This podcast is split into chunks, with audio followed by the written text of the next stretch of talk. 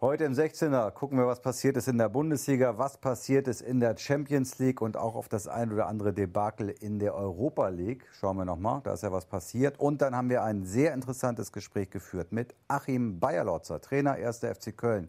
Ewald, warst du da nicht auch mal? Ja, zu dem Zeitpunkt äh, sogar relativ lange. Erstaunlich. Das war, keine Ahnung, fast zwei, drei Vierteljahre. Und das war zu dem Zeitpunkt schon äh, äh eine sehr, sehr lange Verweildauer. Das ist eine Ewigkeit für einen Trainer beim 1. FC Köln. Mal sehen, was Achim Bayerlotzer dazu so zu sagen hat. Der 16er, der Fußballtalk mit Michael Born und Ewald Lienen. Moin, hier ist der 16er Ausgabe Nummer 17 sind wir schon angekommen. Ewald Lien ist auch da, fast pünktlich. Was waren euch 17 Minuten Verspätung? Ist das eine Frage der Mentalität, dass es heute wieder nicht gereicht hat bei dir? Ähm, lass uns bitte weitermachen. Das mit der Mentalität äh, ist eine echt berechtigte Frage. Ja. Woran lag's? Respektlosigkeit. Woran lag's? Es lag an daran, Stau oder was? losgefahren bin. Ja, das ist nämlich genau der Punkt. Warum, ja. warum fährst du denn nicht einfach mal ein bisschen früher los? Ja, weil ich keinen Respekt dir gegenüber habe. Ja, genau. Genau das ist das. Ja. Und weil ich denke, äh, Mensch, 12 Uhr müsste doch eigentlich halb zwölf, äh, müsste auch in Hamburg eigentlich alles in Ordnung sein. Aber nein, wir haben ja wieder Bau, ein paar Baustellen. Äh, äh, also wo alle Welt weiß, dass wir eigentlich den Straßenverkehr reduzieren müssen, investieren wir weiter in Straßen, Straßen, Straßen. Und wenn das eine rot-grüne Regierung in Hamburg macht, muss ich mich schon fragen, wissen die eigentlich, wo es hingeht? Weißt du eigentlich, dass du auch einfach mal in die S-Bahn hättest steigen können? Das ist eine wunderbare Fahrt bis Stelling. Dann gehst du noch zehn ja, Minuten zu Fuß. gehst noch zehn Minuten zu Fuß hierher zum Studio, bin ich, bin ich hast irgendwie auch mal frische Gedanken, wir kannst dich sortieren. Wir könnten noch mal einen Sammelverkehr einrichten. Ja. Ähm, Gibt es ja auch den einen oder anderen. Ja, da geht nur keiner rein. Deine Freunde von Moja. Ja, ja, ich habe letztens hab ich, wollte ich erst die Polizei anrufen, weil ich dachte, die hätten Leute entführt. Aber es, war, es sahen zwei, saßen zwei Leute Freiwillig? Drin. Ich weiß das nicht, das konnte man nicht sehen. Aber es ist wirklich so, wir, wir können ja nicht mehr also dann würde ich pünktlich da sein. Die, die Innenstädte frei von Autos, Sammelverkehr und äh, öffentlicher Nahverkehr ausbauen, wunderbar. Dann könnten wir auch die, die ganze Sache hier. Äh, es ist eigentlich eine innere Ablehnung von mir, äh, mit dem Auto durch die Stadt zu fahren. Deswegen fahre ich später los, weil ich die ganze Zeit mich dagegen sträube. Das ist so ein unbewusstes Verhalten. Und dann mache ich es dann doch. Und dann habe ich diese zehn Minuten verloren, in denen ich ähm, gekämpft habe mit mir selber. Und ich habe die Konsequenzen zu tragen. Deshalb auf geht's. 16 Minuten, was wirklich wichtig war. So, 16er, was ist heute Sache? Über was wollen wir erst reden? Viele reden über Borussia Dortmund, die wieder, was heißt wieder, aber naja, schon wiederholt einen Sieg noch weggeschmissen haben. Jetzt haben wir ein bisschen Abstand seit dem Spiel. Was ist für dich die entscheidende Erkenntnis, äh, warum es bei denen zumindest ergebnismäßig gerade nicht funktioniert? Ja, also ähm, ich denke einfach, ähm, dass Dortmund äh, eine, ja, für mich mit Leipzig zusammen äh, eigentlich ähm, die Mannschaft ist, die mit den schönsten Fußball spielt. Bayern München, muss ich sagen, hat mich allerdings jetzt auch überzeugt mit Coutinho, weil das der natürlich nochmal äh, jetzt eine andere äh, Dimension reingebracht hat. Das sah, technisch überragend aus, was er da gemacht hat. Ähm, ja, Dortmund hat ein bisschen das Problem, wenn sie jetzt Lewandowski vorne hätten, äh, obwohl Alcacer das eigentlich ganz gut macht, aber die, viele Chancen hat halt Reus im Moment. Und, und der Marco schafft es leider im Moment nicht, diese, dieses tolle Spiel auch äh, so wie gegen Barcelona in, in Siege umzumünzen. Ist das, ist, das, dann auch vielleicht äh, der Grund, warum er bei meinem Kollegen Ecki Häuser so ein bisschen ausgerastet ist, weil er letztendlich auch frustriert ist, weil er die, die Dinger nicht wegmacht momentan? Ja, natürlich. Das, äh, du bist ja frustriert, du bist sauer, wenn du solch, so ein Spiel nicht, nicht gewinnst. Und das war ein paar Tage vorher gegen Barcelona ja schon ähnlich. Äh, und äh, im letzten Jahr äh, haben sie ja auch einen großen Vorsprung verspielt, obwohl sie ähm, eigentlich auch da super gespielt haben. Da war Marco allerdings auch lange verletzt und auch andere wichtige Spieler. Also natürlich nervt so etwas, ne? aber es nervt auch, wenn man dann, wenn das dann auf eine Mentalität ähm, geschoben wird. Weil mit diesem Begriff Mentalität verbindet man so ein bisschen, äh, ja, die gehen auf den Platz und, und, wollen eigentlich gar nicht richtig gewinnen und wollen das irgendwie so zu Ende spielen. Das, das, das ist so ein bisschen die, die, diese, dieser Hintergrund, glaube ich, auch, warum er sich darüber aufregt. Äh, ich glaube, dass man mit ihm ganz normal darüber reden kann, ist eine Frage der Qualität, vergebt ihr Torchancen, keine Ahnung. Aber es ist auch die Hilflosigkeit zu sagen, wie, warum machen die das jetzt nicht? Aber es ist eben Fußball und nicht jeder kann ein Trainer sein. Äh, ein Trainer würde so einen Scheiß nie erzählen. Das muss ich wirklich sagen. Also ähm, alle Welt äh, versucht jetzt äh, zu erklären, warum Dortmund ein Spiel nicht gewinnt. Es ist aber Fußball. Es ist ein Spiel. Es ist nicht, äh, es ist keine, man kann nicht immer alles auf so eine Weise erklären und dann schiebt man es auf Mentalität, was natürlich Blödsinn ist. Ähm, dazu müsste man erstmal definieren, was ist das überhaupt Mentalität. Es ist halt schade, weil, ähm, aber das ist halt auch ein Teil des Fußballs dass man, dass man Spiele, die man eigentlich verdient hätte zu gewinnen, äh, manchmal eben nicht gewinnt. Und manchmal Mannschaften gewinnen äh, mit Mitteln äh, auf eine Art und Weise, die einem nicht gefallen. Du hast die beiden angesprochen. Coutinho tut den gut, das ist, ist unbestritten. Gegen Köln, klar, äh, waren sie Favorit, haben das Ding am Ende 4-0 souverän nach Haus gebracht. Aber ich frage mich schon, was wäre gewesen, äh, wenn es diese rote Karte, die es vielleicht nach Regelwerk zu Recht gab, nicht gegeben hätte. Ja, Isibue, der ja letztendlich da schon faul begeht, aber da frage ich mich halt auch, wir haben so viele neue Regeln und so viele Überlegungen, Dinge zu verändern. Wenn jemand so reingeht im 16er, ist er nicht gestraft genug, wenn er, wenn er Geld bekommen würde und, und es den Elfmeter gibt? Weil sonst ist das Spiel tot, so wie es jetzt halt war. Ja, jetzt kann ein Schiedsrichter nicht danach entscheiden, äh, ähm, ob das Spiel dann tot ist oder ob es nicht tot ist. Es gibt ja auch Situationen, da muss man nach zwei Minuten äh, eine rote Karte geben, wenn es berechtigt ist. Aber wenn ich mich recht entsinne, ist das ein, ein Foul gewesen, wo er äh, dem Gegenspieler zu nahe kommt und sich ein bisschen unglücklich oder dumm verhält. Ich würde ihm da keine Absicht unterstellen. Äh, und wenn ich jemandem in die Hacken laufe, äh, erstens ist es kein böses Foul, sondern das ist einfach Dummheit. Dass man muss damit rechnen, wenn ich zu nah auf einen drauflaufe, dass ich entweder den Ellbogen mitkriege oder ich laufe ihm in die Hacken. Naja gut, es geht ja um die Verhinderung der klaren Torschuss und deswegen musste unser Freund äh, Patrick Ittrich dann auch die rote Karte geben. Es geht ja eher darum zu sagen, okay, wer auch immer kann einen Anstoß geben und sagen, hey, guckt euch doch das nochmal an. Das kann doch nicht im Sinne des Fußballs sein, dass es dafür eine rote Karte gibt. Ja, genau richtig. Also ähm, ich glaube, dass man oft nicht diesen Unterschied macht, ist das jetzt eine Absicht gewesen, diese Torschance zu verhindern, oder ist es keine Absicht gewesen? Also wenn ich jemandem so nah hinten drauflaufe und bin ein bisschen dumm, man kann doch sehen, dass der macht ja gar keine Bewegung, wenn er jetzt noch einen langen Schritt macht oder irgendwie. Oder der läuft einfach hinter dem her und ist überrascht, dass er den umläuft. So, dann sehe ich doch, der wollte nicht die Torschance verhindern, er hat sie verhindert. Also muss er, ähm, ist die Konsequenz Elfmeter und wunderbar, dann kann ich ihm eine gelbe Karte geben. Aber für so etwas eine, eine rote Karte. Wir haben ein paar rote Karten, gelb-rote Karten in den letzten Wochen gesehen, wo ich mich frage, was soll das? Also auch zum Beispiel der äh, Sahin von, von äh, äh, Werder Bremen. Bremen. Ähm, das sind auch so Geschichten. Also ich meine, äh, ich bin immer ein Fan davon gewesen, äh, wirklich äh, Leute vom Platz zu schicken, die dann eben aber auch äh, es verdient haben, die immer wieder mit unfairen Mitteln versuchen zum Erfolg zu kommen, dazwischen treten, die Gesundheit von jemandem riskieren. Aber wenn jemand zwei, klein, zwei Sachen macht, dann muss ich den nicht vom Platz schmeißen. Und davon ist noch eine, dass ich den Freistoß irgendwie zu früh ausführe, um, um, um vielleicht doch noch einen Ausgleich zu erzielen, kurz vor, kurz vor Ende eines Spiels. Also da müssen wir ein paar Dinge äh, verändern. Was ich, äh, was ich positiv gesehen habe, ist, dass wir jetzt schon mal, ich weiß jetzt nicht mehr, welches Spiel es war, äh, dass wir auch schon mal jemanden nicht, dass es keinen Freistoß gab, ähm, weil jemand ähm, den Ball wegschießt und dabei anschließend das durchschwingende Bein jemanden trifft.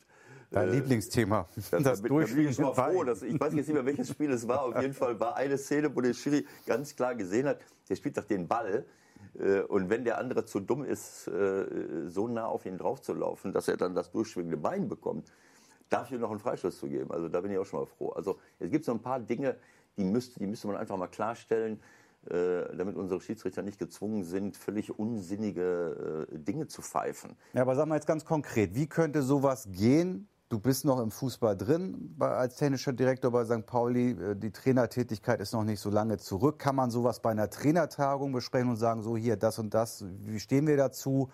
Wollen wir mal irgendwie unsere Schiedsrichter angehen, dass man gemeinsam irgendwie mal was vorantreibt? Weil sonst, äh, sonst passiert ja nichts.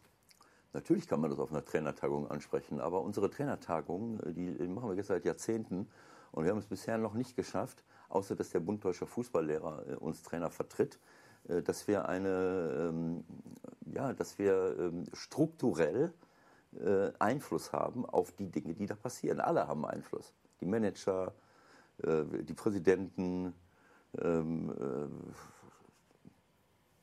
an allen Ecken und Enden hat man, hat man das Gefühl, dass, dass Leute Einfluss nehmen auf das, was in der Bundesliga passiert. Die Trainer haben es bis heute nicht geschafft, mhm. wirklich äh, ab und zu schicken wir dann mal äh, Dieter Hecking und, und, und, äh, und, und Schaf irgendwo hin, Benno Müllmann, die, die, dann reden die mal mit ein paar Schiedsrichtern, aber es ist nicht institutionalisiert. Und ich finde, dass man solche Dinge mit, mit so vielen Fachleuten, die dahinter stehen, auch institu institutionalisieren muss. Gut, aber ich meine, das ist ja auch ein bisschen auch euer Ding dann, ja, oder? Ja, natürlich. Da, da, kannst du niemandem einen Vorwurf machen. Das ist einfach so. Das ist auch, das ist auch eine Tradition. Äh, früher, als ich als junger Trainer in, in, die, in, die, Bundesliga kam, da haben die älteren Trainer gesagt, naja, also wir, jeder muss selber gucken, wie er klarkommt. Äh, also das, da gibt es keine Tradition für. Während das in anderen Ländern, seit, äh, das habe ich schon oft gesagt, seit Jahrzehnten so ist. Hm. Ich meine, in Spanien, keine Ahnung, eine Trainervereinigung, die seit 80 Jahren funktioniert und, und die auch ja, dann entsprechend bezahlt wird. Glaubst du, dass das vielleicht dann auch eine Folge hätte in Bezug auf weniger Trainerentlassung? Also zum Beispiel das, was wir in der zweiten Liga ja thematisiert haben, dass da im Grunde ja äh, die ganze Riege in einem, in einem Jahr ausgewechselt wird. Dass der Stand sich sozusagen dadurch auch irgendwie ja, verbessern würde in irgendeiner Art und Weise? Das ist durchaus möglich. Das ist, das ist durchaus möglich, dass man, äh, dass man vielleicht dadurch mehr Respekt bekommt, mehr mitredet und, äh, und, und auch eine andere Wertigkeit bekommt. Also ähm, eine Sache ist völlig klar, die Art und Weise, wie, auch wenn das von Medienseite oft dementiert wird, die Art und Weise, wie mit Trainern umgegangen wird, ist ähm, nicht korrekt. Und auch wenn in, in, vielen anderen Ländern es auch viele Trainerentlassungen gibt, ähm, habe ich das Gefühl, dass das, äh, dass das schon äh, sehr schräg ist, äh, was Herr Robin Dutt uns vor ein paar Wochen gesagt hat. Das, das, ist, das, das ist schon zur Normalität geworden. Ja, aber da, da, muss ich, da, muss, da, muss ich aber schon nochmal sagen, jetzt wieder diese, diese Mediengeschichte hier raufzustellen, finde ich ein bisschen einfach. Also erinnere dich an Peter Stöger, der ganz klar sagt, irgendwie ist mir völlig egal, was die alle schreiben oder alle erzählen. Mein Trainer bleibt, der macht das bis zum Ende seiner Laufzeit. Das hängt doch eher an den Verein, wie sie mit dem Trainer umgehen. Ja, dann hast du mich falsch verstanden. Ich wollte sagen, äh, auch wenn die Medien äh, sagen, das wäre gar nicht so, äh, ist es das wollte ich damit sagen. Nicht, dass die Medien schuld sind, dass Trainer entlassen werden, sondern dass mit den Trainern so umgegangen wird. Nicht nur von Medienseite, sondern von Vereinsseite generell. Dass man, dass man, äh, ich meine, das ist, das ist ja, das ist ja krank dass ich nach einem Jahr als, als Zweitliga-Trainer keinen mehr kenne. Oder soll man das nicht mehr kennen? Man kennt sich schon, aber, das, Kein, das, keiner mehr im Amt dass ist. keiner mehr im Amt ist, der vor einem Jahr, dem ich vor einem Jahr die Hand geschüttelt habe, das ist ja nicht mehr normal. Also sei mir nicht böse.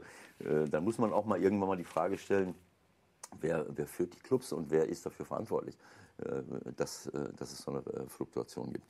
So, lass uns weiter gucken. Was haben wir in der Bundesliga noch abzuarbeiten? Zwölf Verletzte zum Beispiel bei Werder Bremen. Hast du sowas mal erlebt in deiner Karriere? So eine Häufung? Ja, in meinem letzten Jahr in, in, ähm, in St. Pauli haben wir auch in der Hinrunde äh, fast, fast nicht mehr die Mannschaft vom letzten Jahr zusammengekriegt. Erstens waren fünf Leute weg oder vier Stammspieler weg und John Verhoek. Dann waren schon mal vier Stammspieler weg. Dann waren noch äh, Lasse Sobich äh, oft verletzt, dann war noch Boadus verletzt, dann war äh, keine Ahnung. Auf jeden Fall hatte ich hinterher noch drei Leute auf dem Platz stehen. wie, wie ist das? Ist, man dann, ist man, man verzweifelt? Hat man Angst vor dem nächsten Training? Ja, was heißt, man verzweifelt? Man, wir haben ja nun alles, alles gemacht und das ist ja auch eine, hinterher noch eine Erfolgsstory geworden, aber nur deswegen. Wir haben es gestern noch besprochen, Andreas Retti hat seinen Abschied äh, ähm, äh, gefeiert. Und da haben wir nochmal diese, mit einigen Leuten diese Saison durchgesprochen. Auch mit Leuten von den Gremien, die ja mitgemacht haben. Das war ja schon eine ganz besondere Situation, dass, dass alle gesagt haben, obwohl wir da unten nach 14 Spielen mit sechs Punkten und nach 17 Spielen mit elf Punkten gestanden haben, wir stehen zum Trainerteam, äh, wir holen noch jemanden dazu, wir versuchen neue Leute zu holen, äh, wir vertrauen dieser, dieser, dieser Geschichte, weil man eben auch gesehen hat, das, ist, das war nicht einfach eben 70 Prozent der Tore und der Assists zu verlieren und dann auch noch fünf, sechs äh, äh verletzte Spieler zu haben. Ja, nochmal ganz konkret auf diese verletzten Geschichte. Also guck dir jetzt den, den, den äh, Florian Kofeld an, der hat schon so viele Verletzte. Dann geht er zum nächsten Training, dann fällt der Füllkrug um und hat einen Kreuzbandriss. Also da muss man doch irgendwann, weiß ich nicht, wahnsinnig werden. Ja gut, ähm, das mag jetzt sein. Also ich, ich muss ehrlich sagen, ähm, in, in der Situation kannst du natürlich schon mal durchdrehen, aber ich bin jetzt einen Schritt zurück. Und ich würde jetzt bei anderen Sachen wahnsinnig werden, wenn ich auf unsere Welt gucke und nicht dabei. Gut, jetzt, jetzt, sind wir hier beim Fußball und nicht beim Klima und äh, bei sonst was. Dass, dass, dass es wichtigere Themen gibt als unseren kleinen Fußball, ist schon klar. Aber ja. jetzt sind wir halt bei zwölf Verletzten ja, und einem ja Bundesliga-Trainer, der vielleicht gar nicht mehr weiß, wen er langsam aufstellen soll. Ja, ist ja richtig. Aber es nützt ja nichts. Äh, das wird dann auch oft äh, ähm, da muss ich dann sagen, dass, die, dass dann die Medien manchmal nicht mitspielen, ähm, dass das nicht berücksichtigt wird. Es gibt Situationen, wo ein Trainer keine Ergebnisse produziert, hat aber so viel Verletzte. Wo dann also, ja, wieso gewinnen wir denn nicht? Aber ein Trainer, die meisten Trainer wollen sich da nicht hinsetzen in der Pressekonferenz und sagen, na, ich habe den nicht dabei, ich habe den nicht dabei und den nicht dabei. Und das ist natürlich dann schwer, weil man natürlich die, äh, damit Ergebnisse zu erzielen, als Trainer bist du verantwortlich für deine Mannschaft und du kannst jetzt nicht die Leute, die, die du jetzt auf den Platz stellen äh, musst, äh, äh kaputt machen, indem du dich hinstellst. Naja, schaut doch mal, wen ich jetzt hier aufstellen muss. Die halbe Amateurmannschaft und der hat keine Erfahrung und dieser und jener nicht und der trifft das Tor nicht. Wie will ich denn dann äh, mich vor die Leute hinstellen und, äh, und sie, äh, sie aufs nächste Spiel vorbereiten? Oder welche Art von Vertrauen gebe ich ihnen mit, wenn ich, wenn ich dann sage, so, ihr spielt jetzt alle und die haben, und dann sagen die Spieler, ach so, jetzt soll ich spielen. Ich, ich, ich, ich denke, ich bin zu blind und, äh, und ich bin nur ein Notnagel. Also, ähm, das wird oft nicht berücksichtigt, sondern man guckt einfach nur, ja, was ist denn das gegen den, die Mannschaft gegen den. Ja, es ist halt einfach so. Wenn auch eine, eine Bundesligamannschaft, da kannst du mal zwei, drei Top, wenn du, wenn du zwei, drei ganz wichtige Leute rausnimmst, dann kannst du dir manchmal einen Wolf spielen und er zieht halt kein Tor. Oder es fehlt hinten einer und du kriegst eben irgendwelche Tore rein. Äh, das muss dann auch mal berücksichtigt werden. Äh, ähm, und dann kann man nicht darauf warten, äh, dass der Trainer ähm, seine eigene Mannschaft an die Wand nagelt. Nun es, ist, es ist nicht einfach, aber das Schwierigste ist halt diese, in diesem, diese, diese Gratwanderung für den Trainer, die Erwartungen der Öffentlichkeit, aber auch das, den Umgang mit der eigenen Mannschaft unter einen Hut zu bringen. Nun hat, nun hat Werder ja gegen Leipzig gespielt, gegen die kann man gerade mal verlieren. Machen die den stabilsten Eindruck für dich momentan? Auf jeden Fall. Also das überzeugt mich äh, jetzt schon, wie sie, wie sie aufgetreten sind. Ähm, die einzige Halbzeit, die ich, äh, die sehr, sehr schade oder, oder schlecht war, das war die, Halb die erste Halbzeit gegen Bayern München. Aber das, da haben wir ja schon zur Genüge drüber diskutiert, äh, dass das, ein, äh, ja, dass das einfach eine ganz schlechte Raumaufteilung war und eine Grundordnung, mit der sie da angetreten sind. Und in der zweiten Halbzeit hat man es gesehen, äh, wozu sie in der Lage sind. Leipzig ist im Moment ja, auf Augenhöhe, wenn, wenn nicht sogar noch stärker als Bayern München. Sie, sie sind souverän in der Liga. Äh, sie, sie gewinnen souverän in, in, bei Benfica Lissabon. Das ist jetzt nicht die erste Linie des europäischen Fußballs, aber wir sind ja auch äh, ähm, ähm, erstmal in, in, der, in der Gruppenphase. Das erste Spiel, also das erste langsam. Spiel. Ja, ja, gut. Benfica ist natürlich schon eine, eine, eine, gute Mannschaft, eine Traditionsmannschaft.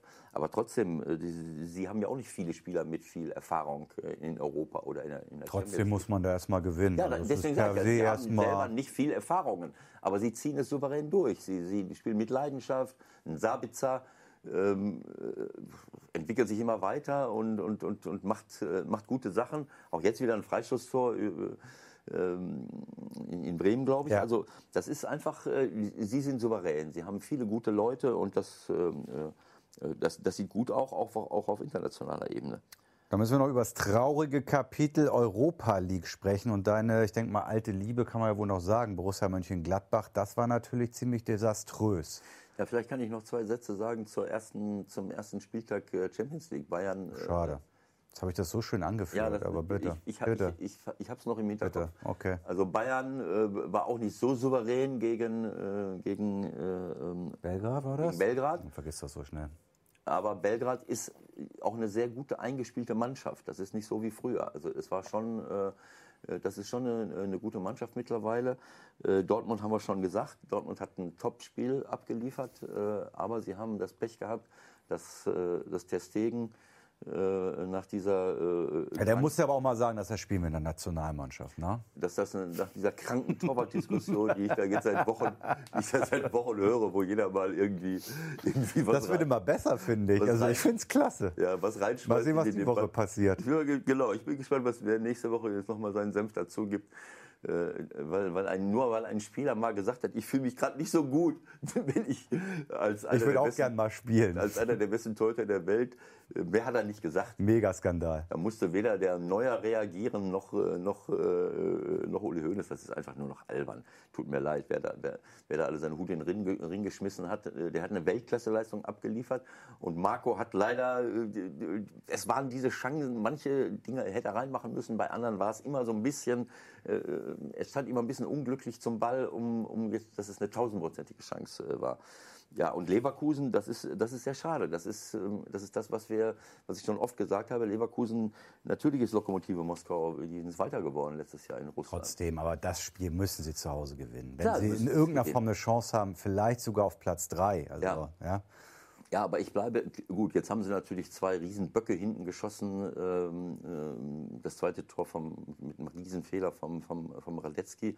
Aber auch da muss ich dann vielleicht auch mal anders denken. Ich bin in der eigenen Hälfte, ich habe einen Einwurf in der eigenen Hälfte. Auch da allein schon, wie der Einwurf zustande kam, dass ich dann nochmal hinspiele und nochmal, ich spiele und spiele und spiele. Das kann man, äh, äh, das kann man zum Prinzip erheben, Ballbesitz, Fußball, aber nicht in der Champions League. Auch nicht gegen Lokomotive Moskau. Muss ich nicht in der eigenen Hälfte äh, Tiki-Taka spielen wollen. Dann kann ich den Ball auch mal weghauen. Radetzky kann den Ball auch mal nach vorne hauen. Und der Bailey kann den Ball auch mal die Linie entlang werfen und muss den nicht ins Zentrum werfen, wo der, wo der Bailey von drei Leuten umgeben ist. Äh, äh, wobei dann auch wieder äh, bei dem Ballverlust der Tar, was ich schon mal gesagt habe, der nicht in einer guten Verfassung ist, einen riesen Fehler macht. Alle sagen hinterher, ja, in der Mitte ist ein Riesenloch. Ja, warum? Weil Tar rausstürzt, seine Position verlässt.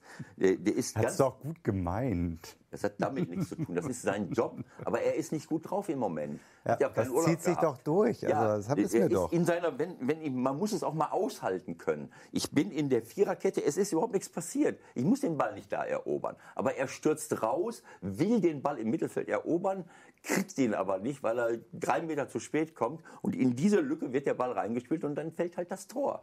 So, also ähm, das ist sehr schade, weil Leverkusen ist. Aber das, wir haben das ja mit Peter Bosch auch besprochen. Ja. Ja. Äh, meinst du nicht, dass das auch von ihm eine Vorgabe ist, dass da in dem Moment, das ist ja, sind ja alles Muster, die immer wiederkehren, ja? Meinst du nicht, dass er es auch von ihm verlangt? Was Oder verlangt? Nee, dass er rausgeht in so einer Situation? Nein, das ist, ach, der Peter ist doch nicht blöde, der weiß doch, wie, wie, wie, wie, man, wie Abwehrverhalten funktioniert. Wenn ich, wenn ich ein, das ist ein, das ist ein ganz einfaches Prinzip, äh, bei Ballverlust äh, oder beim gegnerischen Konter. Ist ja sowas wie ein Konter. Ich verliere den Ball in der eigenen Hälfte. So, und beim Konter ist absolut äh, ähm, eines der Grund, eine der Grundregeln beim gegnerischen Konter ist, entweder kann ich den Ball sofort erobern oder ich muss mich zurückfallen lassen. Du, du, siehst immer wieder, dass bei Kontern, anstatt dass die ganze Mannschaft fällt, wenn einer aus dieser Linie rausstürzt, weil er glaubt, er kann den Ball bekommen, bekommt ihn dann aber nicht, dann ist, ist Chaos. Äh, dann ist Chaos, dann ist alles vorbei. Und das ist in dem Moment passiert. Das ist einfach eine Fehlentscheidung von Tar. Ähm, ähm, das hat mit Peter überhaupt nichts zu tun. Aber natürlich. Ja, ruhig den Schutz, deinen ehemaligen Schützling. Nimm ihn in Schutz. Ja, ich, ich, muss Peter nicht in Schutz nehmen. Der weiß schon, äh, was er macht. Es ist halt nur so, dass ich glaube, dass man auf dem Niveau nicht unbedingt in der eigenen Hälfte rumkicken muss. Äh, wobei äh, trotzdem der Radetzky, selbst wenn ich als Trainer sage, spielt euch von hinten raus, dann kann ich nicht so einen Pass ins Nirvana schießen, spielen. Äh, es ist sehr schade, vor allen Dingen, weil dadurch natürlich äh, ähm, äh, Lokomotive die Chance hatte, das Spielfeld ganz, ganz eng zu machen, äh, anstatt äh, äh, ein bisschen Räume den Leverkusen zu geben. Das ist für jede Mannschaft in der Champions League schwer, wenn, wenn ein Gegner so mit zehn Leuten hinten drin steht. Das ist sehr schade, zwei Riesenböcke zu schießen. Äh, jetzt wird es nicht so leicht für, für Leverkusen. Das ist noch äh, gelinde gesagt. Komm, wir sind schon relativ weit in der Zeit fortgeschritten. Satz noch zu Gladbach. Das war schon ein Desaster.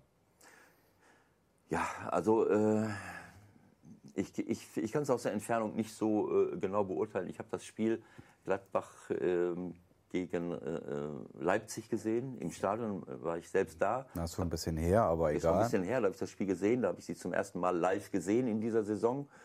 Und ähm, da haben sie es äh, über weite Strecken gar nicht schlecht gemacht, sind aber auf eine der besten Mannschaften der Bundesliga im Moment gestoßen. Und, und Werner hat an dem Tag, schießt drei Tore, hat an dem Tag gezeigt, dass er äh, vom Tempo her ein Ausnahmespieler ist. Gut, sowas hat der Wolfsburger AC, glaube ich, dann aber eigentlich eher nicht. Ne?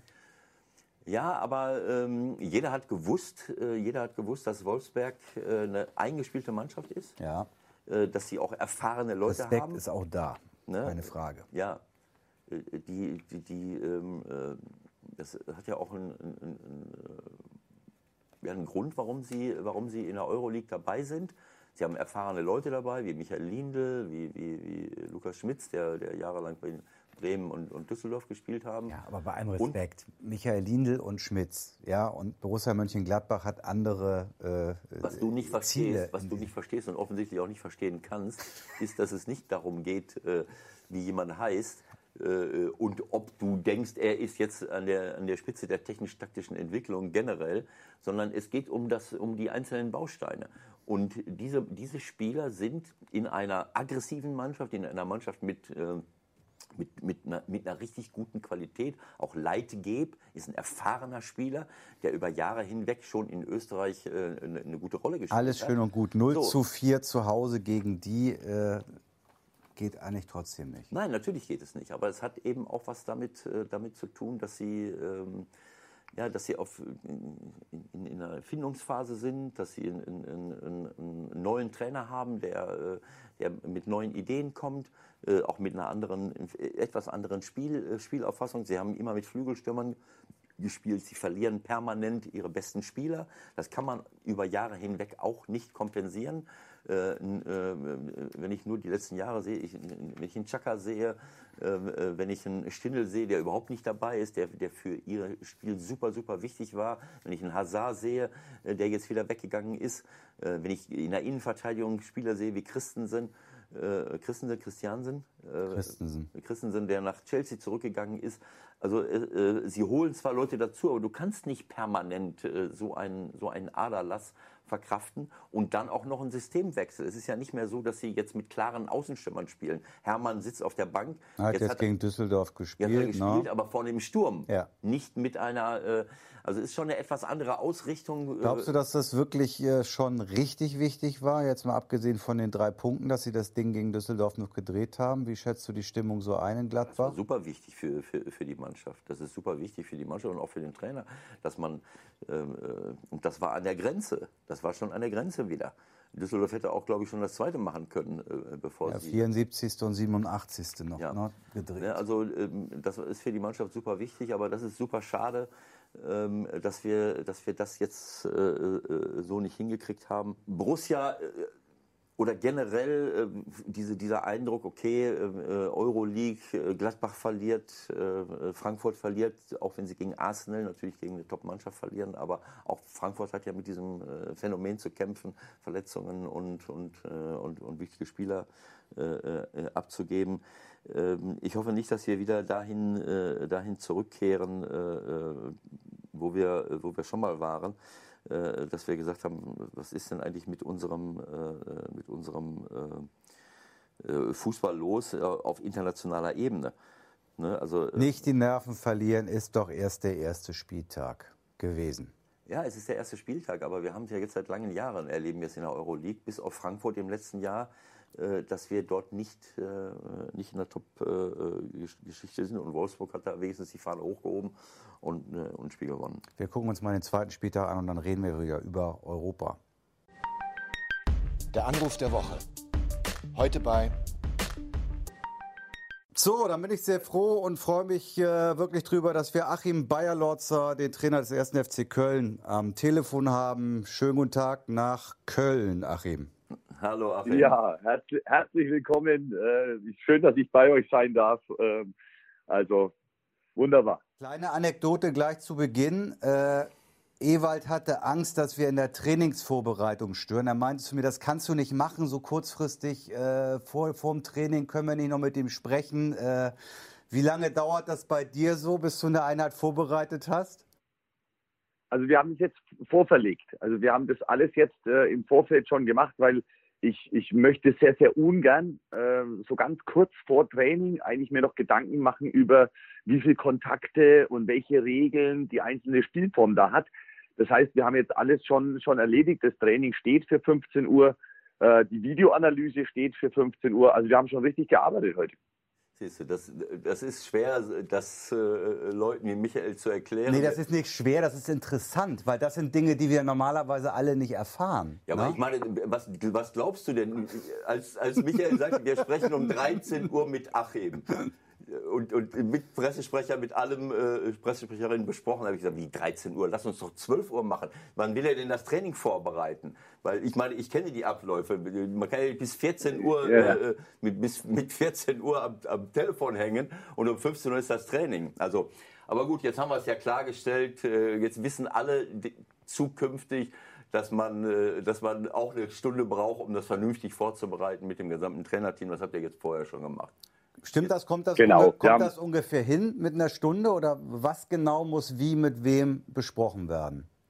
Rein für heute naja, mal. Es ist, es ist ja heute, naja, es stimmt ja schon, dass das ein interessanter Einblick auch ist. Ähm, heute ist natürlich unser erster Trainingstag der Woche. Wir haben also gestern frei gehabt und starten heute, weil wir haben jetzt eine lange Woche bis äh, Sonntagabend, ähm, ähm, starten wir heute also mit einer Einheit, haben morgen eine Doppeltrainingseinheit.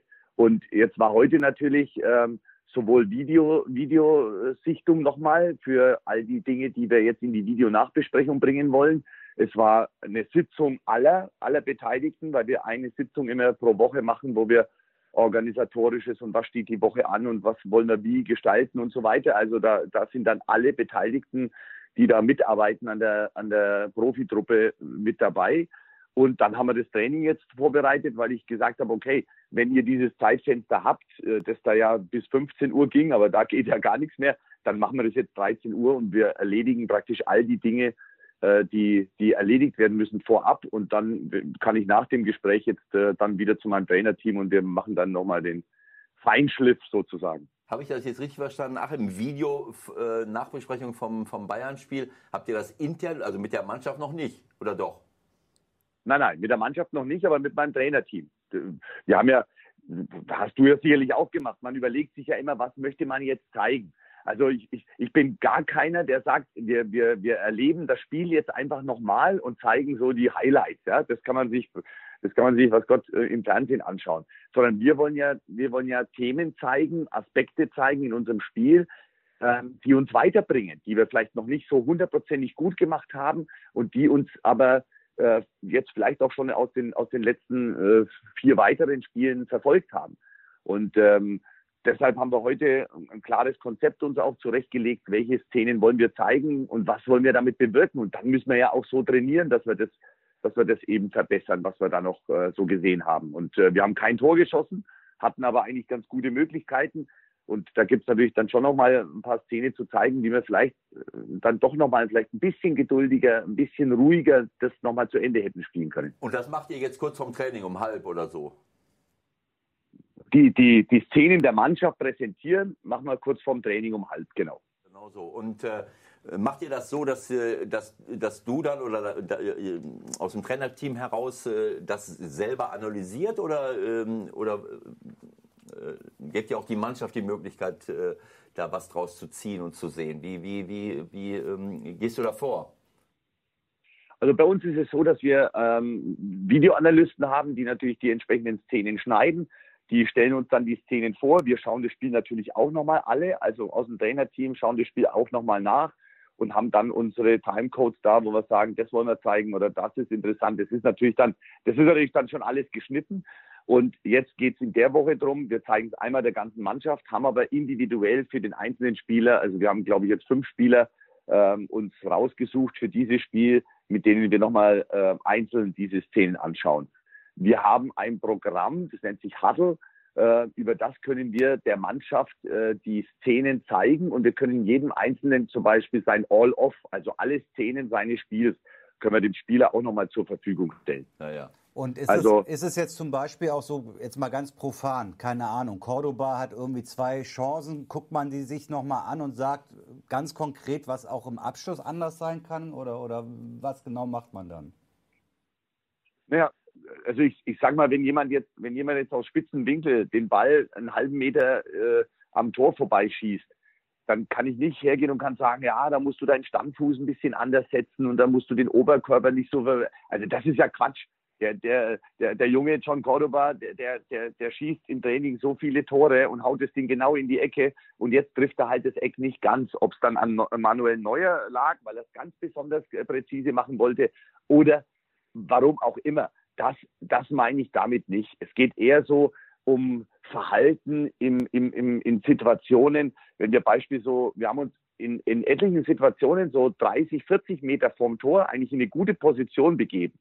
Aber wenn wir aus der Position direkt nach vorne spielen auf einen steil gehenden äh, John Cordoba, dann ist es natürlich noch nicht ganz so effektiv, als wenn wir uns vielleicht nochmal 15, 20 Meter nochmal weiter vorne, nach vorne spielen, indem wir beispielsweise so den Stürmer nochmal kurz anspielen, nochmal klatschen lassen, dann kommen wir auf einer 25, 30 Meter vors Tor und dann wird es natürlich schon gefährlich. Dann kann man einfach noch mehr, noch mehr Chancen kreieren. Denn das ist, ist schon ein Ziel, das wir, das wir verfolgen, dass wir im Ballbesitz aus, aus unseren Möglichkeiten, die sich ergeben, noch mehr Torchancen kreieren.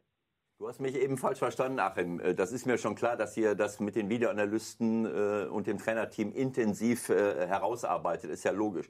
Mir ging es darum, in dem Moment, wo er es zeigt, egal ob es jetzt ein Einzelspieler ist oder ob es die, die gesamte Mannschaft ist, ob du das zeigst ja. und sofort selbst in die Analyse gehst oder dein Co-Trainer oder dein Videoanalyst oder ob ihr sagt, äh, was siehst du als Spieler da oder was seht ihr als Mannschaft? Also die Art und Weise ja. des Vorgehens, weil ich meine, ah, ja. okay. du weißt, was ich meine. Ich, ich weiß, letzten Endes jetzt, jetzt, ja, ja, jetzt weiß ich, was du meinst, direkt im Vortrag selber.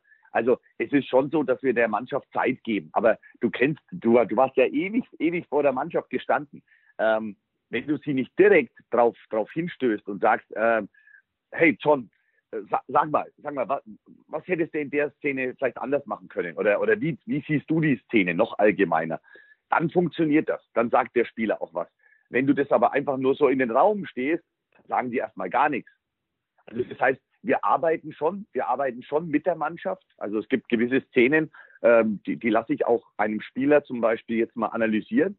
Das läuft jetzt durch und dann sagt der Spieler am Schluss, der schaut sich die an und sagt dann, naja, klar, da und da hätte ich vielleicht jetzt und das erkennen können oder, oder hier na, sehe ich gar nicht. Ich finde, die Videoanalyse ist ja der einzige Moment, wo der Spieler und der Trainer eine, einen gemeinsamen Blick auf die Situation hat weil der Spieler in seiner Dynamik und, und, äh, und in, den, in den Räumen, in denen er sich befindet, hat natürlich eine ganz andere Wahrnehmung als der Trainer, der draußen steht. Ja. Und ähm, die Videoanalyse ist aber insofern Einblick. Und da, sagst, da kann der Trainer jetzt äh, dem Spieler sagen, hey, schau mal, wie, wie, wie siehst du jetzt die Situation? Und das ist schon manchmal ein Aha-Effekt für Spieler, also sogar sehr häufig. Ja, aber es ist ja, deswegen spreche ich das an. Es ist ja eines der, der, unserer oder als für uns Trainer äh, eines der besten Mittel, mit, mit Spielern äh, zu arbeiten, äh, andere Perspektiven einzunehmen. Aber wichtig ist ja auch, den Spieler abzuholen und zu sagen, naja, er soll es ja lernen. Er soll ja was äh, ja, vielleicht eine andere äh, äh, Perspektive bekommen, andere Handlungsmöglichkeiten. Wobei die Schwierigkeit natürlich bestehen bleibt. Das Video, wenn, wenn ich im Stadion, jetzt sitze ich mehr im Stadion oben auf der Tribüne, gucke nach, guck von oben nach unten, äh, so wie man im Fernsehen auch sitzt. Und, und dann siehst du natürlich alle Räume wunderbar. Äh, aber auch ja, genau. in der Videoanalyse ist es ja fast genauso. Du, du baust die Kamera ja nicht auf deiner Höhe auf als Trainer, sondern ist ja von oben. Und von oben in das Spielfeld hineinzugucken, ist eine völlig andere Perspektive als der Blick, den der Spieler hat, wenn er am Ball ist. Ich versuche mich da immer ja. reinzuversetzen. Ich sehe den Spieler da unten, der hat ganz den Ball, wichtig. der hat ein ganz anderes Bild. Der, der guckt auf so einen Wald von Spielern und muss, die, also, und, also, und muss die Räume, muss die Räume erahnen aus seiner Erfahrung heraus, während wir da oben sitzen und sagen, ja, wieso spielt er den Ball sind. so oberschlau? Warum ja, spielt er den Ball jetzt da vorne nicht hin? Da ist doch der Raum. Aber da bin ich immer, das ist das, was ich, was ich vorhin sagen wollte. Also wir zeigen jetzt auch keine Szenen, wo wir sagen, oh, da musst du doch erkennen, dass der und der Spieler frei ist. Weil ich das genau noch weiß. Ähm, also ein, einer meiner, meiner bedeutendsten Trainer, der hat damals auch mit VHS-Kassetten hat er, hat er Videoanalyse betrieben. Und wenn der immer auf die Stopptaste gedrückt hat, dann haben wir alle schon immer den, den, äh, den, den Kopf geschüttelt, weil so eine Stopptaste, die, die existiert ja im Spiel nicht. Also du kannst nicht sagen, schau mal, was ihr da, wie, wie, wie, warum seid ihr da? Also das, das, da bin ich schon noch bei den Spielern, aber es gibt so, so allgemeine Verhaltensweisen, die man dann eben sowohl in der Defensive als auch natürlich auch in der Offensive, wo wir sagen, daran müssen wir arbeiten, das müssen wir verbessern. So, jetzt zeigt man es ihnen anhand des Spiels und von Spielszenen. Da weiß ich aber natürlich, dass das, dass das jetzt ein Blick von oben ist und ich bin mir immer bewusst, in der Schnelligkeit des Spiels, in der Enge des Raumes, ähm, ist das alles ganz, ganz anders zu handeln, als wenn wir jetzt in aller Ruhe da drauf schauen. Und trotzdem ist es ja eine Möglichkeit, dem Spieler zu sagen, Mensch, vielleicht bleibt was hängen und beim nächsten Mal schaust du vielleicht mal in diesen Raum. Also ich finde gerade äh, Verlagerungen sind immer so was ganz, ganz Entscheidendes. Das kriegt man im, in der Enge des Raumes oft nicht mit, was eigentlich auf der anderen Seite des Platzes für, für Räume entstehen, ähm, wenn der Gegner halt ballorientiert, wie du es gerade schon gesagt hast, ähm, unterwegs ist. Und ähm, ja. Mein großes Credo ist halt immer, ich möchte nur Szenen zeigen, wo ich den Spieler weiterhelfen kann in seiner Entwicklung, in der Entwicklung unserer ganzen Mannschaft und wo wir natürlich dann auch hergehen und sagen, also das bringen wir jetzt aber auch in unsere Trainingswoche mit rein. Genau so. Also ich, ähm, ähm, ich finde, es gibt, äh, es ist völlig klar, es gibt äh, Szenen, die, äh, die sehen im Video ganz einfach aus und die sind im, im Spiel natürlich viel schwieriger. Aber es gibt natürlich auch ein paar Dinge, die, die mir immer wieder auffallen, wo ich mich dann frage, naja, wie wird jetzt gecoacht, was macht der Trainer? Äh, und, und wie beschäftigt sich der Spieler damit? Zum Beispiel mit diesen Geschichten, wann spiele ich denn den Ball zwischen Torwart und Abwehr? Im Konter sehe ich das sehr häufig, Spiele, Spieler, die dann nochmal 10, 15 Meter laufen, bis der Raum dann fast weg ist und dann versuchen, den Ball ja. zu spielen. Die Dortmunder, wenn sie in der Top-Verfassung sind, spielen den Ball rechtzeitig, wo der Raum noch da ist. Das ist ein Thema, was man, glaube ich, im Video sehr gut bearbeiten kann.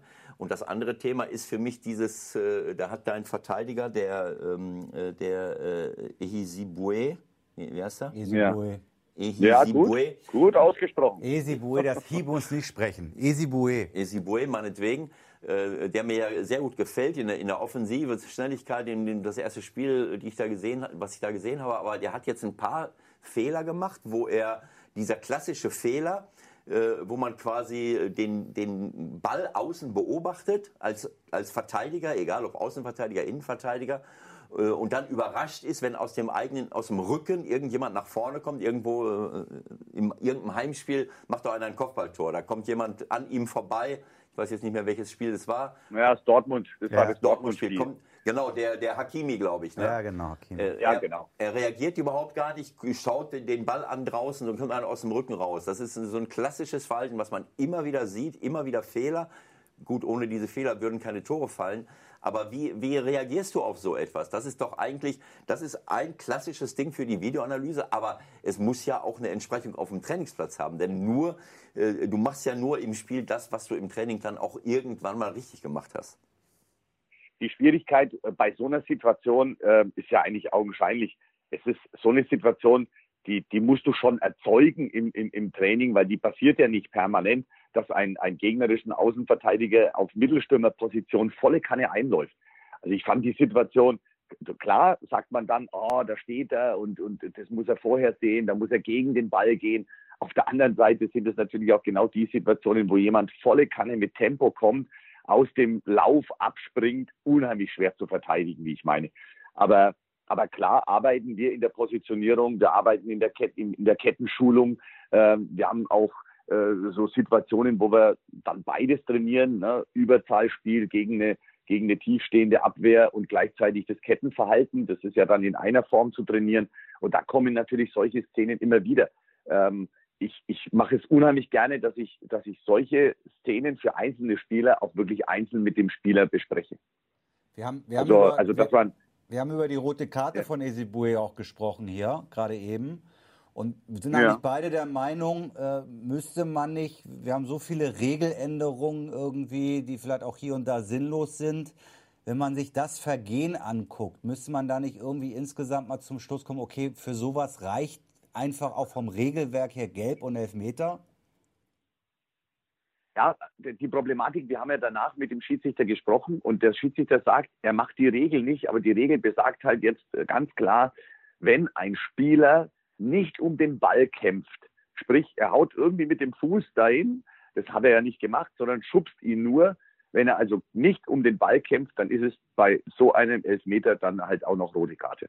Aber ich sehe es genauso. Man kann ja sogar darüber diskutieren, ob es eine, ein Elfmeter ist, weil die Berührung hat er schon sehr dankend auch gleich angenommen, äh, würde ich mal sagen. Also so richtig, so richtig extrem fand ich den das jetzt auch nicht. Ne? Aber da kann man dann wieder darüber diskutieren. Die Schiedsrichter müssen das entscheiden. Hat er entschieden. Aber es ist, es ist alles äh, in dem Moment äh, regelkonform, auch wenn es natürlich bitter für uns war. Ja, nur, wie gesagt, es, es, sind, es sind so viele Themen, die, die, die ähm, dann auch verändert worden sind im Regelwerk. Und ich finde, wenn es jetzt so ist wie in diesem Fall, wir haben eigentlich eher sogar gesagt, dass er mehr oder weniger in die Hacken läuft, ja. Also das ist doch kein, kein Foul in dem Sinne, wo man dann sagt, okay, da muss dann auch noch eine rote Karte hinterherkommen. Sowas müsste man doch irgendwie formulieren können und auch im Regeltext dann hinterlegen können ähm, ich, finde, ich finde, manchmal ist halt der, der, der Menschenverstand, etwas Vernünftiges zu entscheiden, ohne jetzt gegen eine Regel zu verstoßen. Also der Schiedsrichter hat uns ganz deutlich gesagt, hätte er jetzt nicht die rote Karte gegeben, dann hätte man ihm gesagt, er hätte einen Fehler gemacht, weil das war kein Kampf um den Ball. Also ist das eine verpflichtende rote Karte für ihn. Ähm, wenn das aber so ist, dann, dann finde ich die Regel natürlich einfach, einfach schlimm, weil so ein Schiedsrichter, der sieht ja diese Situation.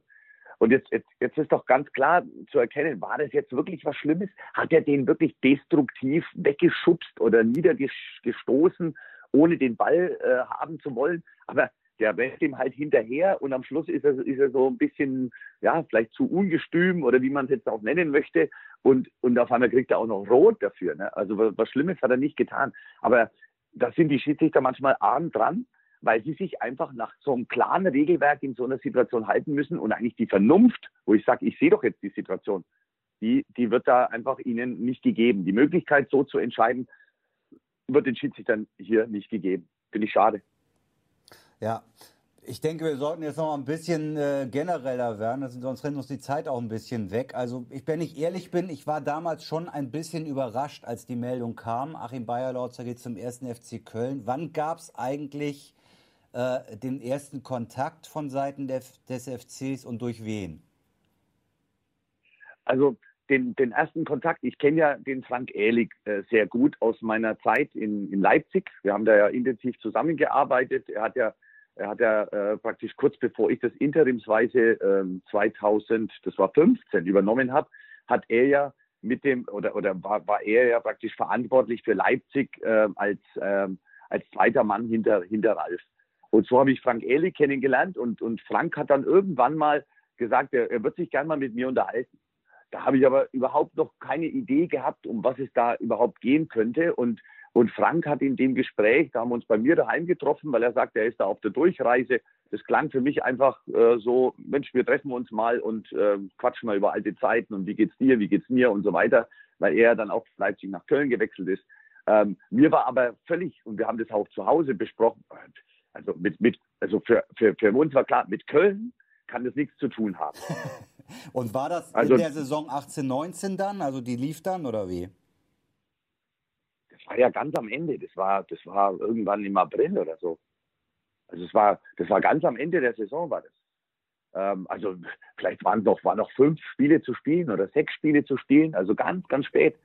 Aber ähm, war der und dann, schon in dann, Köln? Ja, ja, der, der Ehling war in Köln, aber war da, war da Markus Anfang noch Trainer, ist die Frage. Das wird wahrscheinlich gerade das Ende gewesen sein, sozusagen. Ne? Also das, da war, zu dem Zeitpunkt war Markus Anfang noch Trainer, aber für mich ging es ja gar nicht um Köln. Und auch die Gespräche, die gingen auch gar nicht, gar nicht direkt jetzt um, um den ersten FC Köln, sondern natürlich am Rande, wie ist sein Job, wie gefällt es ihm und so weiter. Wir haben auch über Karneval gesprochen, weil er gesagt hat, er hat zum ersten Mal Karneval in Köln miterlebt. Er sagt, das ist Wahnsinn. Äh, also das war, das war eher so ein persönliches Gespräch, wo er aber natürlich schon auch rauskriegen wollte, ähm, wie ist eigentlich meine vertragliche Situation in Regensburg? Ähm, Wäre ich überhaupt bereit, äh, dort wegzugehen, weil ich einen langfristigen Vertrag in, in Regensburg hatte und so weiter und so fort. Also diese Themen waren da eher äh, zugange. Und, und dann erst hat sich das in den, ja, vielleicht ein, zwei Wochen später, hat sich das dann ja äh, so ein bisschen in Köln ähm, zugespitzt. Ähm, nach dem Spiel Hamburg auch und danach dann nochmal, äh, dass, dass äh, er dann nochmal angerufen hat und hat gesagt, du, wir hätten jetzt gern mal ein Gespräch, äh, wo es um Köln geht. Okay. Und äh, da habe ich mich dann mit Armin Fee und mit, mit, mit Alex Werle und mit ähm, Frank Ehlig getroffen. Und wir haben, und wir haben dann eben, ja, all die Themen besprochen, die man halt da so bespricht. Also, dass man sagt, kann man sich vorstellen, was möchte der Verein, was ist mir wichtig, weil ähm, ich jetzt 51 bin und äh, mir sind schon auch gewisse Dinge einfach unheimlich wichtig in meinem Leben, dass ich, äh, dass ich vernünftig arbeiten kann. Und ähm, dieser Austausch war einfach sensationell, total offen und äh, sehr konkret und, und äh, auch von einer, von einer Art und Weise geprägt, äh, wo man sagt, mit den, mit den Menschen arbeitet man ja tagtäglich dann zusammen. Und äh, das war, war einfach eine super, ja, eine super Chemie in diesem Gespräch ja, und dann sind wir dann nochmal wieder auseinander. Und als dann Markus äh, Anfang, das war glaube ich dann das nächste Spiel, war dann, war dann das Spiel, ähm, wo es dann mit, mit Markus Anfang zu Ende ging. Dann haben wir uns danach nochmal getroffen. Das war dann aber schon, das, ähm, dann wurde es halt dann sehr konkret. Ja. ja. Was mich interessiert, also wenn man die Vita sich anguckt von dir, ähm, da passt jetzt eigentlich der Wahnsinnsclub, möchte ich mal sagen. Es hat sich schon ein bisschen geändert, aber da passt der erste FC Köln nicht so rein. Hast du dich lange ähm, auch gequält mit der, mit der Geschichte oder war das für dich sofort klar, hey, das ist so eine Chance, das muss ich machen? Also, da, ich habe mich überhaupt nicht gequält.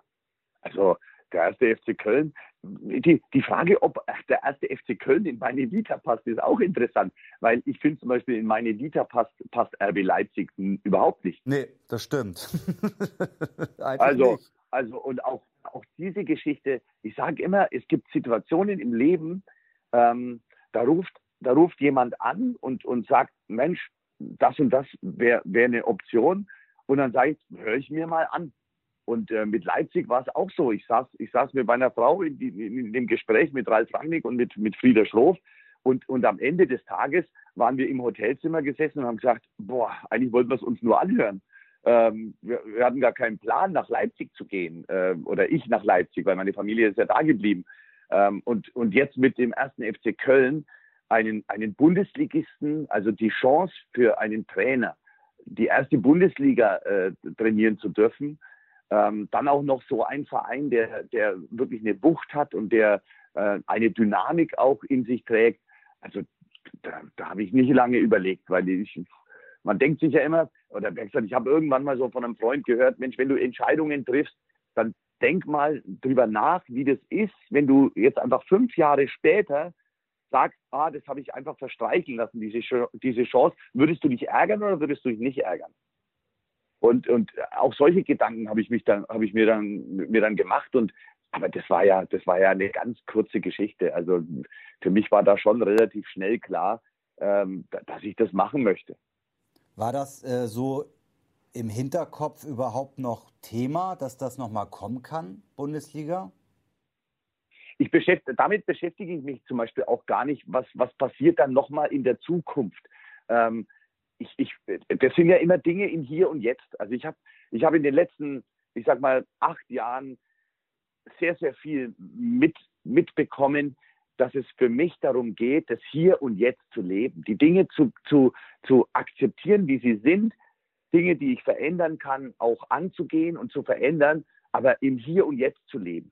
Das heißt, ich habe mir keine Gedanken gemacht, ah, kommt so ein Angebot nochmal, soll ich das jetzt verstreichen lassen, sondern ich habe mir das Angebot angeguckt. Ich habe mir gesagt, was ist das für ein Verein? Was sind das für Menschen mit Armin Fee, mit Frank Ehrlich, mit, mit Alex Wehrle? Dann habe ich mich natürlich auch mit den, mit, den, mit den Trainern beschäftigt, weil ich bin ja allein jetzt nach Köln gekommen. Ich habe kein Team wo ich sage, oh, da habe ich meine Freunde links und rechts neben mir stehen, die dann, die dann immer schön abnicken und, und mich unterstützen. Und äh, das, das hat sich bisher in meinem Leben nicht ergeben. Ich hätte gern meinen Co-Trainer aus, aus Regensburg mitgenommen, aber das ging aus persönlichen und privaten Gründen bei ihm. Wusste ich, dass das, dass das besser ist. Er, er, er bleibt in Regensburg. Und insofern habe ich mir das genau angeguckt und, und war dann aber für mich unheimlich schnell, war mir klar, dass dass wenn das zustande kommt, äh, mit all den Dingen, die ja dann noch anstehen, äh, dann, dann werde ich das machen, weil es für mich persönlich eine Herausforderung ist und äh, und ich muss auch jetzt sagen, so im Nachgang, jetzt sind wir drei, über drei Monate unterwegs, es ist ein sensationell tolles Arbeiten hier. Wir haben, wir haben ein super Trainerteam, wir haben eine tolle Mannschaft, die zieht mit. Natürlich haben wir jetzt nur drei Punkte und äh, ich bin ja jetzt auch nicht naiv in diesem Geschäft. Aber wir wissen halt auch, dass, dass, dass das schon auch äh, Herausforderungen und schwere Aufgaben waren, die wir da jetzt zu bewältigen hatten. Und trotzdem sind wir auf einem guten Weg. Ewald ist ja Leidensgenosse, was, was äh, Trainer als erster FC Köln oder als Köln-Trainer betrifft. Äh, der hat es, glaube ich, zweieinhalb Jahre geschafft. Das war ja schon eine lange Zeit. Ähm, ich meinte eigentlich eher so die Geschichte, du hast zwei Jahre in Regensburg gut gearbeitet, hast sehr, sehr gute Ergebnisse erzielt mit, mit einem überschaubaren Etat in dieser Phase dachte ich eher, gibt es da so Gedanken überhaupt, okay, wo geht es nochmal hin oder macht man auch da, hast du auch da eher an, an den Alltagsjob gedacht? Nein, da, da, muss ich, da muss ich ehrlich sein, in solchen Momenten, wenn man dann, wenn man dann ähm, mit Regensburg da wirklich zweimal zwei Jahre gut arbeitet und es gab ja dann auch immer wieder Kontakte, also nach dem ersten Jahr gab es ja auch Kontakte, wo man, wo man dann ähm, einfach mal ja, Gespräche führt, um, um, um Menschen kennenzulernen. Ähm, da macht man sich dann schon mal Gedanken, ob es vielleicht irgendwo noch mal woanders hingeht. Aber wichtig war für mich natürlich, als ich diesen Vertrag auch in Regensburg verlängert habe und ich habe den ja langfristig verlängert. Äh, bis 22 hatte ich einen Vertrag in Regensburg. Dann bin ich schon so, dass ich sage, das kann ich mir vorstellen, bis 22 bei diesem Verein zu arbeiten und für den Verein alles zu geben. Aber klar ist natürlich dann, wenn, wenn, wenn dann Gespräche kommen, so wie jetzt mit dem ersten FC Köln, ähm, ich habe auch mit Christian Keller immer alles sofort geteilt. Also mit Christian Keller hatte ich ein, ein sensationelles Verhältnis auch. Wir haben also, wenn, wenn irgendeine Anfrage kam, habe ich ihn sofort auf dem, auf dem Laufenden gehalten und habe ihm gesagt, Mensch, ich unterhalte mich da mit, mit, mit den und den Leuten da mal. Und da, da wusste er also immer alles äh, sofort, weil mir das einfach wichtig war, weil ich sage, ich bin Angestellter vom SSV Jan Regensburg und er ist mein Vorgesetzter, also sollte er das wissen. Ähm, und ähm, Gedanken habe ich mir da aber natürlich gemacht, ob es vielleicht nochmal äh, eine Chance gibt, erste Bundesliga zu, zu trainieren. Ähm, ich finde das sehr wohltuend, äh, Achim, wie du das beschreibst. Äh, Michael hatte im Vorfeld die Frage, Köln, äh, das, was er auch gerade gesagt hat, äh, wie viele Trainer hast du aufgezählt? 50 gibt es insgesamt. 50 Trainer beim oft, FC Köln. Oft hat es nur ein halbes Jahr gedauert. Ähm, und, ja, ja. So, und wie du das gerade gesagt hast, also ich meine, ähm, es ist ja nur nicht so, dass, dass, dass man jetzt alle fünf Minuten äh, ein Bundesligist vor der Nase steht und sagt, so, äh, Wollen Sie. Äh, wir möchten gerne mit dir zusammenarbeiten. Und, äh, und wenn man, wenn man äh, ein Trainer mit, äh, mit Herz und Leidenschaft ist, ähm, dann, dann ist es ja auch nicht so, dass man sich da, dass man sagt, Moment, ist das jetzt der richtige Moment? Äh, kann ich jetzt noch mal äh, oder warte ich auf was anderes? Äh, Moment mal, da waren aber viele Trainer, die nicht eine lange Verweildauer hatten. Soll ich jetzt bei dem Club unterschreiben? Ich meine, das sind alles Gedanken, die macht man sich normalerweise nicht. Ich habe zwar auch Trainerkollegen kennengelernt, die eher karrieretechnisch gedacht haben. Ich habe manchmal auch nicht karrieretechnisch gedacht in, in, in meiner Zeit, aber dann auf eine andere Art und Weise, dass ich ein Angebot abgelehnt habe, weil ich gemeint habe, ich müsste loyal loyal meinem Club gegenüber sein äh, ähm, äh, und habe da große mhm. Möglichkeiten, große Chancen äh, äh vergeben. Ähm, aber ich, ich glaube auch nicht daran, und das finde ich, deswegen finde ich das wohltuend, wie du das gerade sagst, dass man, du schaust äh, auf, äh, egal ob es Regensburg ist, das, ich finde, das ist genau der richtige Weg, um, egal ob im, im Fußball oder im Leben erfolgreich zu sein, dass ich mit Herz und Leidenschaft eine Sache betreibe. Und die machst du in Regensburg und du hast gesagt, du wärst auch bis 2022 gewesen. Und, und dann ergibt sich eben das, was sich ergibt. Du hast so gute Arbeit dort geleistet, dass natürlich alle Leute aufmerksam werden und sich das anschauen. Äh, viele Mittel haben sie nicht in Regensburg, aber da passiert etwas. Äh, ihr spielt einen guten Fußball, ihr habt viele Spiele noch gedreht, wo ihr sogar 0-3 zurückgelegen habt. Das war beeindruckend, das, ja, zu, das zu sehen. Und dann, so, und dann, und dann, äh, ähm, dann, dann, äh, erregt man die Aufmerksamkeit von Leuten, äh, die halt äh, woanders in der Verantwortung stehen. Und dann, dann kommt so etwas. Und äh, ähm, ja, also ich, ich freue mich, dass du diesen, diesen Schritt äh, geschafft hast äh, in die erste Bundesliga und äh, ich freue mich über jeden Trainer, der auch diese Empathie mitbringt, diese Leidenschaft, äh, weil äh, das merke ich ja auch jetzt im Gespräch mit dir, wie du, wie du an die Sache herangehst. Das habe ich aber vorher auch schon gemerkt. Wir haben uns ja, sind uns auch schon ein paar Mal über den Weg gelaufen. Äh, beim, genau, genau. In, wie ist die aktuelle Situation jetzt ganz genau? Also noch ist ja alles im, im Schongang sozusagen, aber da muss man, glaube ich, kein Hellseher sein, dass jetzt so der Druck langsam vor einem Heimspiel gegen nicht gerade stark gestartete Berliner ein bisschen hochgefahren wird in Köln. Wie, wie gehst du damit um? Ja, ich gehe damit genauso um, wie ich, wie ich, äh, wie ich so eine Situation halt einfach einschätze. Äh, genauso wie es gerade beschrieben war. Wir hatten jetzt, äh, und das war ja von allen bekannt, äh, ein Auftaktprogramm mit fünf Spielen, die, die es in sich hatten, äh, wo wir also auch gegen, gegen äh, Dortmund und Bayern gespielt haben. Ähm, aber jetzt, jetzt ist natürlich einfach mal, fünf Spiele sind vorbei. Wir hatten jetzt äh, die Möglichkeit, äh, all die Dinge, die die Bundesliga jetzt von uns abverlangt, äh, auch tatsächlich mitzuerleben. Und ähm, völlig klar wollen wir unser drittes Heimspiel gewinnen. Also ähm, man muss aber immer wieder eins be bedenken, ähm, also ich arbeite ganz, ganz äh, ungern mit dem, mit dem, mit der Thematik, dieses Spiel müssen wir jetzt gewinnen. ja, sind ja noch ein ja, paar. Also, also, also wir sind beim sechsten. Ist kein Endspiel. Ja, äh, also es ist kein Endspiel. Es ist auch nicht so, dass man sagt, also wenn man es jetzt nicht gewinnt, dann, ähm, dann wird man ausgelöscht, dann ist man nicht mehr da und so weiter. Aber es ist natürlich völlig klar, dass wir diesen Siegeswillen, diese, diese Mentalität jetzt erzeugen müssen oder nicht erzeugen müssen, sondern dass wir die jetzt auch in dieses Spiel legen werden, weil wir unbedingt gewinnen wollen.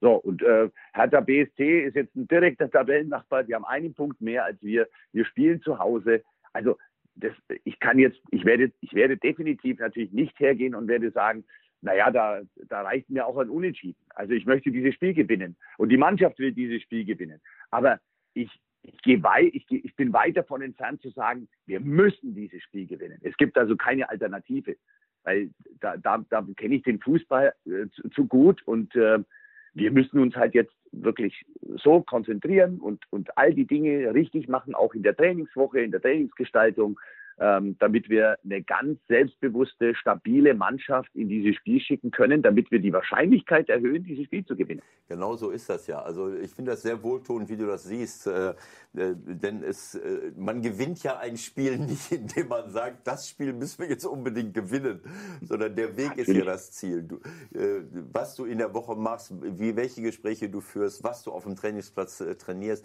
wie, wie die Mentalität, äh, das Selbstvertrauen, die, das, welche, der Spieler ist, welche Bilder ihr euch in den Kopf holt. Das ist doch letztlich das Entscheidende und nicht, äh, ob ihr verkündet, das Spiel wollen wir gewinnen. Das ist ja banal, das ist komplett, äh, äh komplett banal. Äh, und äh, wie du es gerade schon gesagt hast, äh, diese fünf Spiele, ihr spielt zu Hause gegen Dortmund, ihr spielt bei Bayern München und bei Wolfsburg, die auch keine schlechten Mannschaften haben.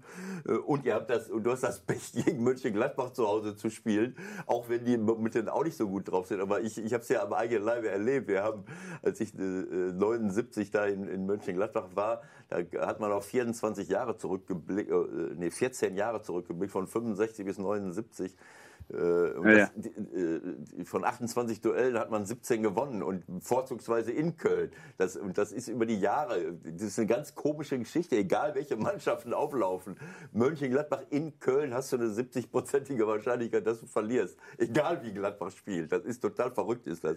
Es gibt so ein paar, ein paar Regeln. Also, wenn man die Spiele sieht, die ihr jetzt hattet, dann, dann, dann nach fünf Spielen auf die Punkte zu gucken. Das ist einfach albern, sondern du machst es genau richtig. Du guckst darauf, wie spielen wir, was können wir verbessern, äh, wo stehen wir und, und, und was Genau, können, was genau das ist der Punkt. Das ist genau der Genau. Punkt. Und, und Wie, wie ist es da gelaufen? ist es jetzt, Ja, Ja, sorry. Entschuldigung. ich wollte nur noch mal sagen, dass, dass wir natürlich aus diesen Spielen, und das habe ich ja vorhin in der Videoanalyse schon mal angedeutet, wir holen natürlich jetzt die Momente raus, wo wir sagen, Mensch, da haben wir es schon richtig gut gemacht und das müssen wir noch verbessern. Weil es ist ja klar, äh, wenn man, wenn man äh, zu viele Gegentore kriegt, dann, dann war bestimmt das, das Abwehrverhalten nicht immer so, dass wir sagen, das war alles richtig, klar. Ähm, umgekehrt haben wir auch von den, von den, von der Anzahl der Torchancen können wir auch noch was zulegen. Und, ähm, und diese Dinge müssen wir jetzt in den Trainingseinheiten bearbeiten. Ich fand beispielsweise jetzt dieses Bayern-Spiel, ähm, wir waren in vielen Momenten, waren wir mutig und haben uns durchkombiniert und haben einen, einen, einen selbstbewussten Fußball gespielt. Aber es war halt gegen Bayern München. Da gibt's halt dann eine Ecke Kopfball-Tor-Situation von Lewandowski. Das macht er halt total clever und dann, dann liegt man auf einmal 2-0 hinten. So, dann wird's schwer. Aber was ich sagen will, ist, die Momente, die wir richtig gut machen, stärken und an den Aspekten, die wir noch nicht so gut gemacht haben, natürlich jetzt in der Woche intensiv arbeiten. Und dann erhöht man die Wahrscheinlichkeit. Die Wahrscheinlichkeit, dass wir gewinnen und wir wollen sie richtig hoch halten, diese Wahrscheinlichkeit, weil wir es unbedingt wollen. Und, äh, und diesen Willen, den spüre ich auch in der Mannschaft. Und insofern war es auch gut, dass wir am Wochenende nach diesem äh, Münchenspiel auch nochmal auf diese Wiese gegangen sind, auf diese Wiesen. Weil das, das war, das war, ich habe die Mannschaft da erlebt, das war für die Mannschaft auch nochmal so ein Aspekt, nach so einer Niederlage zusammenzusitzen und da wurde jetzt nicht groß gegrübelt und, sondern die haben da schon auch ähm, dann nach einer gewissen Zeit so einen Schalter umgelegt und, und haben einfach Teambuilding gemacht. Und das fand ich, fand ich grandios. Das würde mich schon noch interessieren, jetzt im Nachklang. Das war ja dann doch auf einmal wieder ein riesen Medienthema, ja? Also es, es ist ja viel größer, als es letztendlich wirklich ist. Ähm, ist das so eine Sache, die dann auch vielleicht für dich jetzt noch ein bisschen überraschend kommt, wo du dich fragst, hey, was ist jetzt eigentlich gerade los? Wir gehen doch nur noch irgendwie da mal kurz hin und was wird draus gemacht? Nein, nein. Nein, das war mir völlig klar. Es war mir, deshalb habe ich auch beispielsweise in der, in der Pressekonferenz vorm Spiel, habe ich mich ja auch nochmal hingestellt und habe gesagt, also da kann jetzt jeder denken, was er möchte. Ähm, der Verein hat bei diesem, bei diesem äh, Terminplan, der da rauskam, äh, und auch die Mannschaft, ähm, da hat der, sowohl der Verein gesagt, also das ist jetzt Moment, wir spielen zu diesem Start in München. Und, ähm, und, und auch die, die Mannschaft kam und hat gesagt, oh, das ist ja jetzt eine, eine Konstellation, könnten wir nicht. Und dann haben wir insgesamt alle, auch ich mit, klar, weil ich ja derjenige bin, der, der, der da dann äh, auch am Schluss sich breit hinstellen muss, ähm, haben wir gesagt, wir machen das. Unabhängig davon, wie viele Spiele wir bis dahin gewonnen haben, wie viele Punkte wir haben und wie das Spiel gelaufen ist. Weil das ist, es geht ja anders gar nicht. Man kann ja nicht spontan auf die Wiesen gehen. Ja, kann man schon, aber dann läuft man halt, dann läuft man halt einmal durch und geht wieder heim. Aber man kann ja keine Plätze reservieren. Also, also war das eine Geschichte, wo ich sage, das ist jetzt Teambuilding, geplantes Teambuilding, wie man es halt macht. Und dann macht man es so oder so und lässt sich nicht beirren von irgendeinem, der hinterher sagt, ah, das, das kann man doch nicht. Kann man schon. Es wird ja wahrscheinlich auch keiner acht äh, Maß getrunken haben, wie man, glaube ich, sagt in Bayern. Ne? um um Gottes Willen, die sind ja, die sind ja so vernünftig, die sind ja so vernünftig und auch das Verhalten. Aber mir hat es einfach gefallen, dass, dass, dass, die Mannschaft, also da waren wieder, wieder äh, Pärchen zusammengestanden, also so wie es halt beim Teambuilding ist, ja, da, da, da wird ein Tisch auf einmal zusammengebürstet, der ist halt kunterbunt. Und das ist genau so richtig. Und dann, dann äh, trinkt man da natürlich äh, auch mal von dieser Maß, ja, und äh, und, äh, und dann vergisst man natürlich auch diese Geschichte des 4-0. Ja, das ist, das ist in dem Moment einfach unheimlich wichtig, weil wir müssen geschlossen zusammenbleiben, wenn wir erfolgreich sein wollen. Das ist also, ich bin ein Teamplayer, ich komme auch, ich habe selber als Fußballer immer für das Team gelebt und, und war auch eher so ein Wasserträger, Teamplayer. Und ähm, insofern ist mir das auch unheimlich wichtig, weil ich der Meinung bin, das Kollektiv ist immer viel, viel äh, höher einzuschätzen als die Qualität der Einzelspieler. Ähm, und insofern war das einfach jetzt eine gute Geschichte. Und äh, die lassen wir uns jetzt auch in keinster Weise irgendwie zerreden. Also da, da, da, da weiß ich von, äh, wo wir hin müssen. Ihr habt ja eine ganze Reihe neue Spieler äh, jetzt auch noch geholt. Ähm, wie ist das genau gelaufen? Wie warst du mit äh, involviert auch in die Transfers und wie, wie kriegt ihr es hin, dass er die gut äh, integriert? So, zum einen muss ich mal gleich sagen, die Jungs sind super integriert. Also das hat sich wirklich so toll ergeben. Und ich war bis auf Kingsley Schindler, der ja schon, schon lange vorher äh, bekannt war, der war ja schon, glaube ich, im, im Februar oder Januar war ja schon bekannt, dass Kingsley Schindler, dass, dass Kingsley Schindler äh, zu Köln kommt, war ich bei allen Transfers ganz, ganz eng mit dabei. Also meine erste Aktion war sogar das Gespräch mit, äh, mit Kingsley in Zibue, ähm, wo ich gleich mit ihm telefoniert habe, weil es da eben kurz bevorstand, dass er sich für uns entscheidet. Und dann wollte er natürlich auch nochmal mit dem Trainer sprechen. Ähm, ansonsten war ich in allen, in allen äh, Transfers intensiv mit dabei, habe äh, hab, ja, natürlich meine Meinung dazu geäußert und, und, und war also auch in den Möglichkeiten, wie man den einen oder anderen Transfer dann tatsächlich noch, äh, noch, noch äh, realisieren kann, äh, bis in, in der letzten Minute mit dabei. Und das ist, finde ich, äh, auch das ist etwas, was wichtig ist, weil man ja Spieler braucht, wo der Trainer sagt, ja, der passt, der ist gut, der, den, den, den wollen wir genauso haben. Vielleicht noch mal eine Frage zur Grundordnung und zu deiner, zu deiner Aufstellung. Ihr, ihr habt jetzt in München quasi nur mit Cordoba gespielt, quasi wie in 4-1-4-1. Und du hast ja mit, äh, mit Cordoba, Modest und Terodde drei richtige Mittelstürmer. Äh, ähm, wie, wie, siehst du das? Ich habe in den letzten Wochen gesehen, dass ihr da äh, öfters mit zwei äh, Mittelstürmern gespielt habt, also Modest, Cordoba, aber auch schon mal Schindler vorne. Ja. Ähm, machst du das abhängig vom, vom jeweiligen Gegner, gegen den ihr spielt? Schaub ist ein Spieler, der außen spielen kann, aber eigentlich ist Kingsley Schindler doch eigentlich ein Mann, der richtig vom Flügel kommen müsste, von seinem, von seinem Tempo her. Wie, wie, wie, wie siehst du das? Ich habe gesehen, ihr habt in Freiburg hast du mit Schindler und äh, Modest vorne äh, gespielt, habt ihr gewonnen. Ähm, äh, ist das variabel oder hast du da eine, äh, ja, ich, man sieht es ja, dass du das also, schon mal variierst, ne?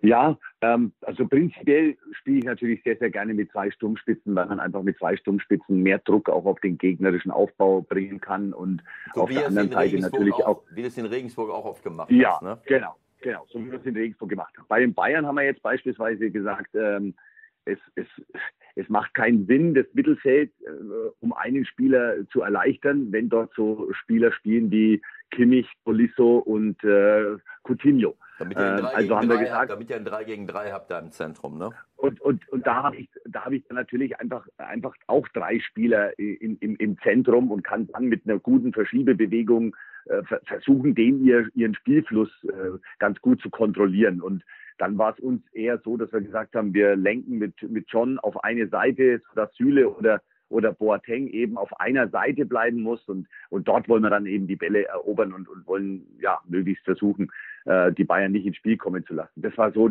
so die Idee, dass wir vor allem auch das Mittelfeld dann etwas kompakter haben, auch fürs Gegenpressing und auch für unser Spiel mit dem Ball. Ähm, und dann ist es natürlich immer mal wieder abhängig, ähm, spielt der Gegner mit Dreierkette oder spielt er mit, mit, mit, mit einem mit einem Zweieraufbau, also sprich mit, der, mit einer Viererkette. Ähm, das sind dann so die Momente, wo, wo wir manchmal auf so ein ja, so ein 4-3-3 auch nochmal gehen, wo wir sagen, dann, dann attackieren wir wirklich den Dreieraufbau auch mit drei Spielern. Äh, so haben wir es beispielsweise ja gegen Wolfsburg gemacht. Da war ja John Cordoba auch, äh, auch raus. Der konnte ja da nicht spielen im ersten Spiel. Da haben wir dann eher so ein 4-3-3 gespielt. Aber es geht mir eher um Prinzipien, die wir in unserer, in unserer Grundordnung haben, als jetzt um die Grundordnung an sich, weil also dass man, dass man, wenn man überspielt ist, schließen muss und dass wir ballorientiert verschieben heutzutage in dem modernen Fußball. Also das sind ja, das sind ja Prinzipien. Da bin ich ja nicht allein als Trainer, der, der sowas einfordert. Und ähm, und vom, vom Prinzip her ist es aber schon so, dass ich gerne mit zwei Stürmern spiele. Wenn man jetzt nochmal auf Hertha äh, guckt, das ist ja nun äh, am Sonntag soweit, du hast schon angedeutet, wie er das Step für Step aufbaut. Ähm, auch da ist es dann schon eher so, okay, äh, wir gucken jetzt erstmal auf uns, ja, das ist das ganz klare Prä, wir geben vor, wie wir, wie wir vorgehen wollen. Oder reagiert ihr da sofort auch schon, wie ihr Hertha erwartet und richtet euch da aufstellungsmäßig aus? Was, wie ist da die Vorgehensweise? Also professionell ist es natürlich schon, dass man sagt, also man schaut sich den Gegner an, äh, analysiert Stärken und Schwächen des Gegners. Ähm, das ist ja, das, also da habe ich zu viel Respekt vor jedem einzelnen Gegner, dass ich sage, äh, das lasse ich einfach weg. Das geht nicht heutzutage, ist meine persönliche Meinung. Also natürlich werden wir uns mit, mit Hertha intensiv beschäftigen und die haben ja auch schon mal Dreierkette gespielt, dann wieder Viererkette und so weiter. Also da ist ja auch eine Flexibilität äh, da gewesen. Am Ende ist natürlich immer am wichtigsten, dass man seiner Mannschaft einen klaren Plan an die Hand gibt wie wir, wie wir, wie wir spielen wollen, welche Möglichkeiten im Aufbau wir haben, welche Möglichkeiten wir letztendlich haben, äh, um uns äh, ganz in den, in den Strafraum durchzuspielen, um Torchancen zu kreieren und natürlich, wie wir möglichst stabil stehen gegen die Anforderungen, die uns so der Gegner äh, bringt. Ja? Also Hertha sehe ich ja sehr häufig in, in, mit, mit einer echten Sturmspitze und, und dann eher so ein 4-1-4-1. Aber wie gesagt, die haben auch schon, schon sehr variiert. Um die Frage zu beantworten, A, klar, wir beschäftigen uns intensiv mit dem Gegner. B, wir sind uns selbst am wichtigsten und müssen unser Spiel versuchen, möglichst gut ähm, an diesem Tag auf den Platz zu bringen. Ich fand das, ich finde das sehr gut, wie du das ge gesagt hast, dass, dass die, äh, das ist ja immer so eine Diskussion. Ich habe das jetzt zwar selbst angestoßen, aber genau das ist der Punkt. Also die Grundordnung äh, an sich ist nicht so wichtig wie das, äh, wie das Verhalten äh, auf dem Platz, genau. ähm, egal in welcher Grundordnung du spielst. Wir hatten letzte Woche die Diskussion Bayern äh, bei, äh, in Leipzig wo Leipzig in der ersten Halbzeit äh, die, die Außenverteidiger von Bayern komplett freigelassen hat und ich gesagt habe, warum nimmt er nicht einen Innenverteidiger raus und bringt den dritten Mittelfeldspieler, damit sie äh, auch äußere Mittelfeldspieler haben, die die Außenverteidiger von Bayern früher unter Druck setzen können. So, äh, aber das kann man auch im Spielfeld, im Spiel regeln, eh, unabhängig von der Grundordnung. Also ich fand das sehr, sehr gut, dass, und ich finde es das gut, dass du das, dass du das so siehst, weil es genau der Punkt ist. Äh, es geht um prinzipielle Verhaltensweisen, völlig unabhängig von der Grundordnung. Und dazu habe ich, dazu genau. hab ich dann vielleicht noch mal eine ganz konkrete Frage. Da haben wir nämlich letzte Woche auch drüber gesprochen und ich habe so ein bisschen die These aufgestellt. Da ist Ewald mir natürlich gleich in die Parade gefahren, aber ich habe so ein bisschen das Gefühl, dass Trainer sich scheuen, auch in der ersten Hälfte schon Dinge zu ändern und vielleicht auch personell schon mal Dinge zu ändern. Ähm, wie siehst du das? Dass man kann man nicht auch, sagen wir mal, wenn man sieht, es läuft was komplett quer in der 35. einen Wechsel machen, um auch ein Signal zu setzen? Ja, also das, was, was du gerade sagst, du setzt ein Signal. Du setzt sowohl für die Mannschaft ein Signal, setzt aber natürlich auch für den Spieler ein Signal. Also ich scheue mich überhaupt nicht davor, das zu machen. Ähm, ich habe beispielsweise in dem vorhin erwähnten Spiel 0-3 gegen Düsseldorf, habe ich äh, relativ schnell meinen Linksverteidiger gewechselt, weil der völlig überfordert war in der Situation und ich ähm, das Gefühl hatte, wenn wir auch nur noch fünf Minuten länger spielen, kann dann noch mehr passieren, weil, weil der einfach raus war aus dem Spiel. Ähm, dann, dann, dann scheue ich mich da gar nicht. Also ich glaube, es war 26. oder 27. Minute, habe ich den, habe ich den äh, gewechselt. Das, das ist, entschuldige, Aber, dass ich gerade dazwischen, das war genau die Antwort von Julian Nagelsmann. Ich wollte nicht einer, nach einer halben Stunde schon jemanden rausnehmen oder irgendetwas verändern. Äh, aber es hätte zur Halbzeit schon 0-3 stehen können gegen Bayern. Genau das hätte passieren können. Da hat er halt Glück gehabt. Ne? Und wenn man, das, wenn man das so analysiert, dann finde ich, dann darf man sich auch nicht sträuben, es zu machen. Das ist meine persönliche Meinung die kann einem natürlich dann wieder auf die Füße fallen. Also mir ist da auch mal was auf die Füße gefallen, kann ich euch danach nochmal erzählen. Aber, aber ähm, vom Prinzip her ist es natürlich so, wenn das jetzt nicht so eklatant ist, also dass man sagt, das ist eine ganz klare Geschichte, der ist jetzt einfach nicht drauf heute, den, den, den muss ich jetzt, ich muss der Mannschaft helfen, damit wir wieder stabil werden. Also sprich, es ist Gefahr in Verzug, wenn man das mal so sieht. Dann muss man handeln. Wenn man aber jetzt einem Spieler vertraut und der ist halt nicht ganz so drin, aber es ist auch keine Gefahr für die Mannschaft. Aber der spielt halt jetzt nicht so gut, bringt seine Leistung nicht so auf den Platz.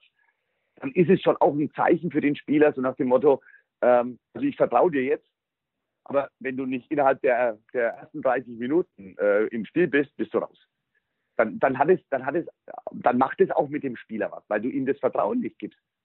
ein Spieler muss auch ein Vertrauen kriegen, dass man sagt, hey, jetzt fang dich wieder, jetzt komm wieder. Ja, du, du mach weiter, du kommst in dieses Spiel rein. Äh, weil sonst hätte ich mich ja gar nicht für ihn entscheiden äh, müssen. Also das ist, man muss immer überlegen, was, was macht es mit dem Spieler, was macht es mit der ganzen Mannschaft und ist dieses Spiel jetzt in Gefahr, wenn man nicht handelt. Und was ich euch erzählen wollte, äh, RB Leipzig, ich Interimstrainer, wir haben gespielt, ähm, nachdem St. Pauli, äh, hallo, ja. kannst du dich erinnern? 1-0, 1-0 habt ihr gewonnen wir gegen haben immer uns. 1-0 gegen diesem, euch gewonnen. Und mit dem Sieg, mit dem Sieg Ewald, mit dem Sieg, hätten wir gewonnen, ne, hätte, hätte und so weiter, äh, hätten wir gewonnen, wären wir voll in diesem Aufstiegskampf drin gewesen und verlieren bei euch 1-0. Ihr wart damals ja ganz schwer im Abstiegskampf, verlieren dort 1-0. Im nächsten Spiel haben wir gegen ähm, Sandhausen gespielt. Ähm, da war alles durch, die Mannschaft ist so ein bisschen so in sich zusammengefallen, so der Druck weg. Und, äh, und wir, wir haben die, die, die linke Seite überhaupt nicht in den Griff gekriegt. Da hat damals Diego Demme gespielt. Und ich habe Diego Demme nach 25 Minuten ausgewechselt und habe Klostermann dorthin gestellt, weil der schneller ist und weil der die Seite zukriegen sollte. Da stand es 1-0. Da stand es 1-0. Ich habe den kaum vier Minuten drin, setzt sich der, der, der Spieler wieder durch, durch Klostermann durch, flankt 2-0. Insgesamt verlieren wir 4-0. Das ist mir natürlich, ist mir natürlich auf die Füße gefallen. Natürlich hat dann jeder gesagt, äh, na, das sieht man halt, das ist ein Jugendtrainer, der, der entscheidet da einfach, der nimmt ihn nach 25 Minuten raus. Aber das war mir in dem Moment, und ich habe das auch zu, zu Diego Demme, ich habe mit Diego Demme damals mich unterhalten und habe gesagt, Diego, ich habe das so gefühlt, du warst für mich in dem Moment überfordert und ich konnte nicht intern so wechseln, dass, dass man da was hätte stabilisieren wollen. Aber im Nachgang, wissen wir alle, ist jeder klüger. Ja, das ist ja klar, aber das und, ist ja trotzdem äh, die richtige Entscheidung. Genau so ist das. Wenn ein Spiel so in Gefahr gerät, äh, klar kannst du warten, äh, um den Spieler nicht zu beschädigen und nochmal warten und nochmal warten, aber wenn du wirklich das Gefühl hast, dann musst du handeln. Das also lag ich, lag ich auch nicht so ganz verkehrt, Ewald. Ja, lag ich ja. nicht ganz verkehrt. Nein, absolut. Also äh, Nochmal ganz kurz zurück äh, zu deiner Ehrenrettung äh, damals mit, äh, mit auch später, ein Jahr später, als Ralf wieder Trainer war, haben wir ja auch 1-0 gewonnen, selbst in Leipzig. Und das war, das war ein total schräges Spiel. Ich glaube, wir haben dreimal 1-0 gewonnen in, der, in diesen Jahren. Und das ja, war ja. immer, ja, äh, äh, ihr habt uns an die Wand gespielt. Ich weiß noch, dieses Spiel, wo du da warst, ich glaube, das war bei uns zu Hause. Ne? Äh, äh ja, ja, Robin ja, Himmelmann hat 47 Arme gehabt, Latte Pfosten, alles und wir kommen einfach nach vorne und hauen das Ding rein. Für uns natürlich überlebenswichtig. Das ist also manchmal, naja, ist egal. Also jetzt ist Handlungs, jetzt ist Gefahr im Verzug. Jetzt ist Handlungsbedarf bei, äh, bei unserem Gespräch, weil genau. aus, aus äh, genau. einer halben Stunde sind 55 ja. Minuten geworden. Aber ganz komm, die eine Minute haben wir noch, weil die Geschichte mit Fee ist Weltklasse. Äh, die kennt auch nicht jeder, denke ich mal. Also Fee verpflichtet dich nach Köln, aber Armin Fee hat dich irgendwann mal rasiert. Wie war das genau? Das ist ja, da kommt wieder, da kommt der, der, der, der Reporter raus. Ja, da, ja, das ist eine super war, Geschichte. Ja, das ist eine ich habe mich auch psychisch, mir leid, ich mich psychisch zehn Jahre, zehn Jahre habe ich mich damit beschäftigt, dass ich, dass ich einigermaßen wieder ins Leben zurückkommen konnte nach dieser Entscheidung.